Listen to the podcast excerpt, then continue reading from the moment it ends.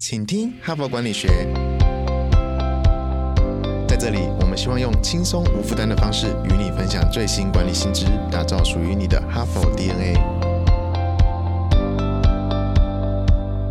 我是节目主持人杨玛丽 Mary。大家好，欢迎来到今天的 Podcast。我们这一周的主题呢是找出你的生产力杀手哈。那么一连两天呢，我在这边分享一个呃文章啊，叫告别拖延症哈。那我们发现说，生产力杀手啊，其实最大的一个共通的许多人都有的毛病呢，就是拖延哈。很多很重要的事情呢，我们就是拖拖拖，不重要的事情拖，很重要的事情拖得更严重哈。因为就是很重要，然后不敢去面对它，然后觉得面对它很痛苦很。焦虑呢，所以就拖得更严重哈。所以我不知道各位听众是不是也有拖延症的毛病呢？哈，是不是有一些案子呢？比如说你手上是不是有一个专案，明天就应该完成，但是你现在呢，可能八字都还没一撇，有没有啊？或者是有一些案子呢，你应该上个礼拜就启动，甚至上个月就启动，你可能拖到现在都还没启动，有没有？哦，我是不是说到你的心坎里去？或者有一些事呢，你每天晚上都告诉自己哈，发誓、宣誓、内心啊，宣告说：我明天一定要打一个电话给一个人啊，我明天一定要做哪一件事情，我非做不可。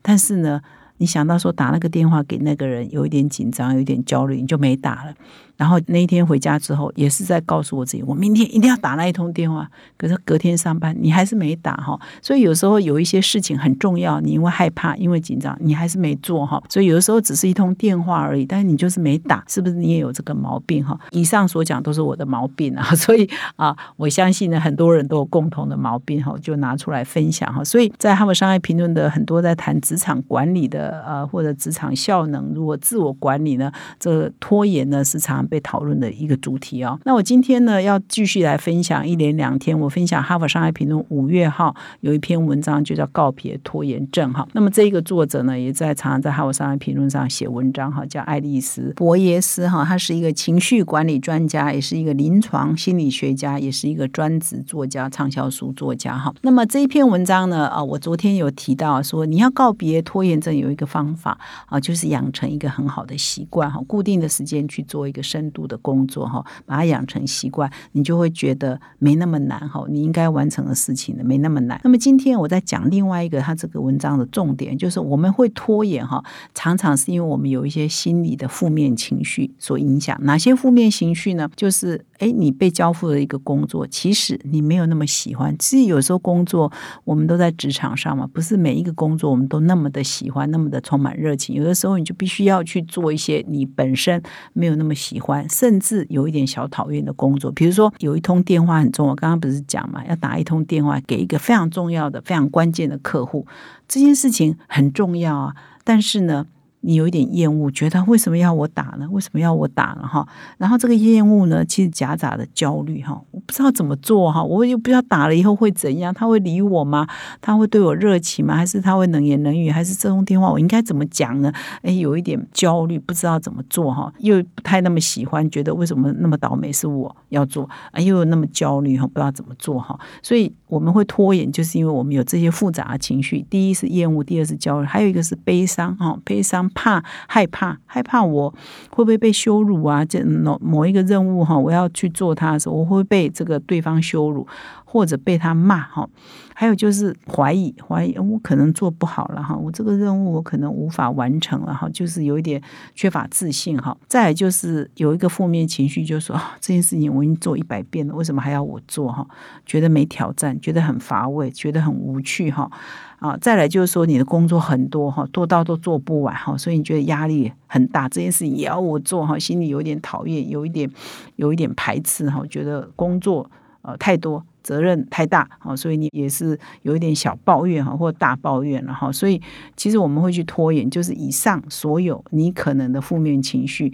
呃，不晓得是哪一种，或者是综合好几种负面情绪啊。当你有这些负面情绪，你感到不堪负荷，感到焦虑，感到压力大哈，感到乏味，感到无趣哈，感到怀疑，没有自信，你就会拖延哈。所以呢，这篇文章就提到了哈，你要怎么去应付这些负面的情绪。可以让你的拖延症没有那么严重哈。那么如果说你了解了，你去分析说你拖延的，现在我讲到这里，你可以或许心里头稍微回想一下，你现在手上有没有什么案子是你很需要你马上去完成，可是呢你还拖在那里还没有启动，或者是你进度有一点落后，你是不是反省一下？你是因为有以上我所讲的这些负面情绪导致你拖延吗？有没有哈？比如说你现在去评估，你现在啊，如果刚好有一个案子，你评估一下，是因为你的负面情绪产生这个延误的话啊，假设说强度哈，负面情绪这个强烈程度最高是十分好了哈，那么你会延误这个报告的原因是哪一个情绪是最大哈？比如说最高的程度是十嘛哈，是焦虑呢？你的焦虑程度有几分？八分。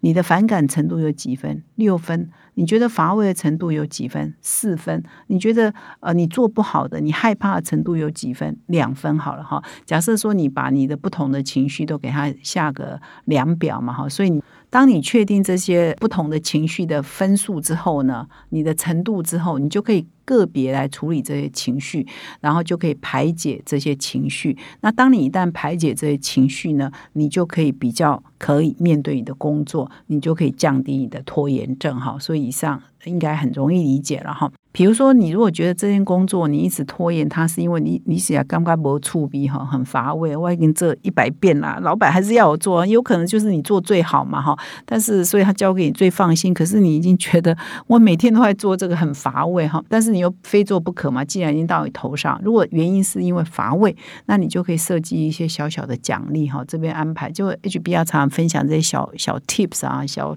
小方法了哈。比如说，你就安排一项任务之后，你就自我奖励一下。下嘛，或者跟你喜欢的团队的成员一起来合作这个专案，你找别人一起来嘛，哈，就是你要解决这个乏味的问题，让它变得有趣一点哈。你给自己一个奖励啊，我如果把这些案子做完，就请全部人喝一个珍珠奶茶，大家都很 happy 啊，那也会让你高兴。或者是你拉别人一起，他从来没有做过的人来一起参与啊，大家可能有一些新鲜感啊，不好玩呐哈。所以如果是乏味，你就去解决乏味的问题嘛。如果你让你拖延的原因是你。焦虑哈，因为你可能曾经有一些经验，你做这件事情老是被骂哈，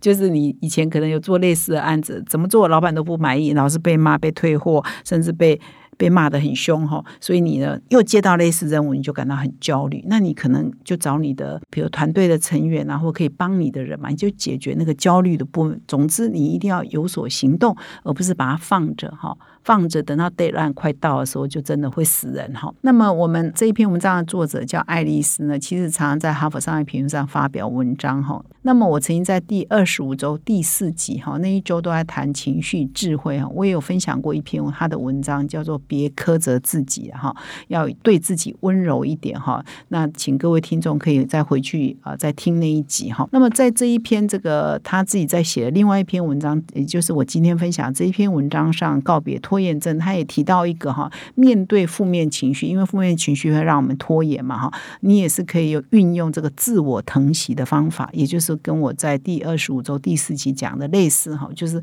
用自我疼惜的方法来克服你的负面情绪哈。那么作者呢分享了一个他自己的例子，就是说。有的时候我们会有负面情绪，常常是来自于过去的经验哈，过去某一些不愉快的经验。比如说我刚刚有提到说啊，你做某一个类型的调查或报告，你的上司老是不满意，所以他如果又给你一个类似的哈同性质的工作，你就行错了单了。所以爱丽丝呢就分享了她自己的一个负面的经验哈。那么爱丽丝呢，她在当研究生的时候，也就是还在念硕士班的时候，有一次呢就从美国飞到澳洲去。去参加一个就是会议论坛的会议，那他是必须要上台做报告的哈。没想到他那一次的报告其实没有很好哈，他就觉得其他的同学都报告的比他优秀哈。他当时呢就非常的沮丧哈。他形容他自己哈，因为有的人可能就是那一天就是状况不好，或者是他怯场了，或者是他那一天的呃没有准备的很充分，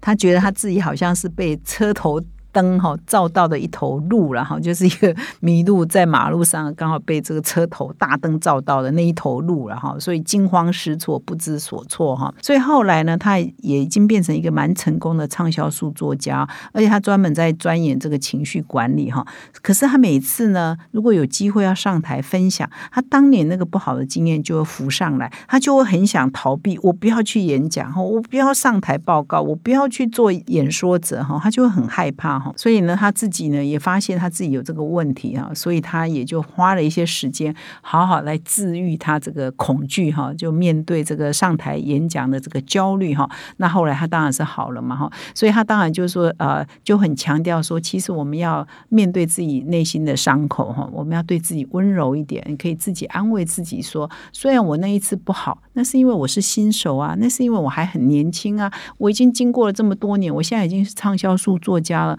我已经有无数次的练习分享，所以我一次会比一次好，就慢慢的不断的自我练习，诶，他现在就不会害怕上台去分享跟报告嘛，哈，所以有的时候我们曾经有过一些不好的经验，导致你现在会拖延、会害怕、会恐惧，你就是对自己温柔一点，没关系，哈。你以前的失败不代表你现在会失败，更不代表你以后永远会失败嘛，哈，所以对自己温柔一点，你就可以呃克服这个负面的情绪，那也就可以克服你的拖延症。那么这一篇文章啊，其实还有蛮多重点的哈，在结束以前，我还要再呃分享一个观点哈，怎么克服你的拖延症哈，就是说我们常常会拖延呢，是因为我们这工作很重要，我们短期内呢，或者是呃就是先天上情绪上啊，就是可能我刚刚讲有一些负面情绪，你要拖延。嘛哈，还有就是说，因为这件事情可能很需要你深思熟虑哈，你一想到就很累哦，就会抗拒，所以你会拖延哈。所以这里呢，介绍一个很好的方法，就是说，其实你可以化整为零哈，就是说，你不要想说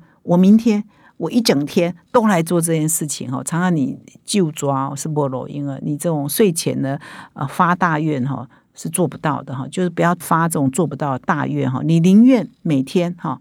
半小时也好啊。每天十分钟也好。哦，就是你需要这种很沉重的工作，很庞大量的工作，你就把它化整为零。每天像跑马拉松一样，我每天跑一百公尺可以吧？每天跑五百公尺可以吧？化整为零哈，你每天做一点，每天做一点，累积起来呢，你就可以把一个很沉重的工作给完成哈。你如果不相信，你试试看哈。最后我也是要提醒啊，就是很多的心理医师都说，如果你是一般的拖延哈，呃，那也还好。但是如果你已经很恶性的拖延哈，拖延到自己都受不了，拖延，因为我我还是要强调哈，如果你的团队啊或你的同事里头有人很拖延，你相信我，最痛苦的是那个本人，因为他要面对别人的指责，那他的事情永远都没有做完。所以他搞不好会忧郁症，搞不好会有焦虑症，真的会会这样子。所以如果你有严重拖延症哦，你拖延到你自己都觉得你有忧郁、焦虑的话，搞不好你得看医生哦。我讲真的哈，这这篇文章到最后也是这样的提醒。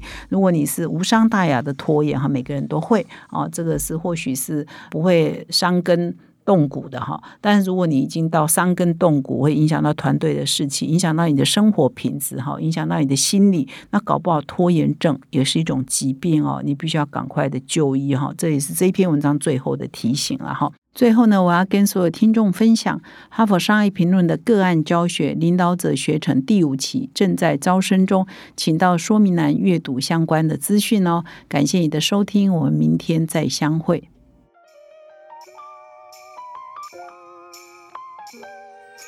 从团队到个人，管理的大小事都是 HBR 的事。现在就上 triple w 打 HBR Taiwan com 订阅数位版，首月只要六十元，让你无限畅读所有文章，向国际大师学习。现在就开始。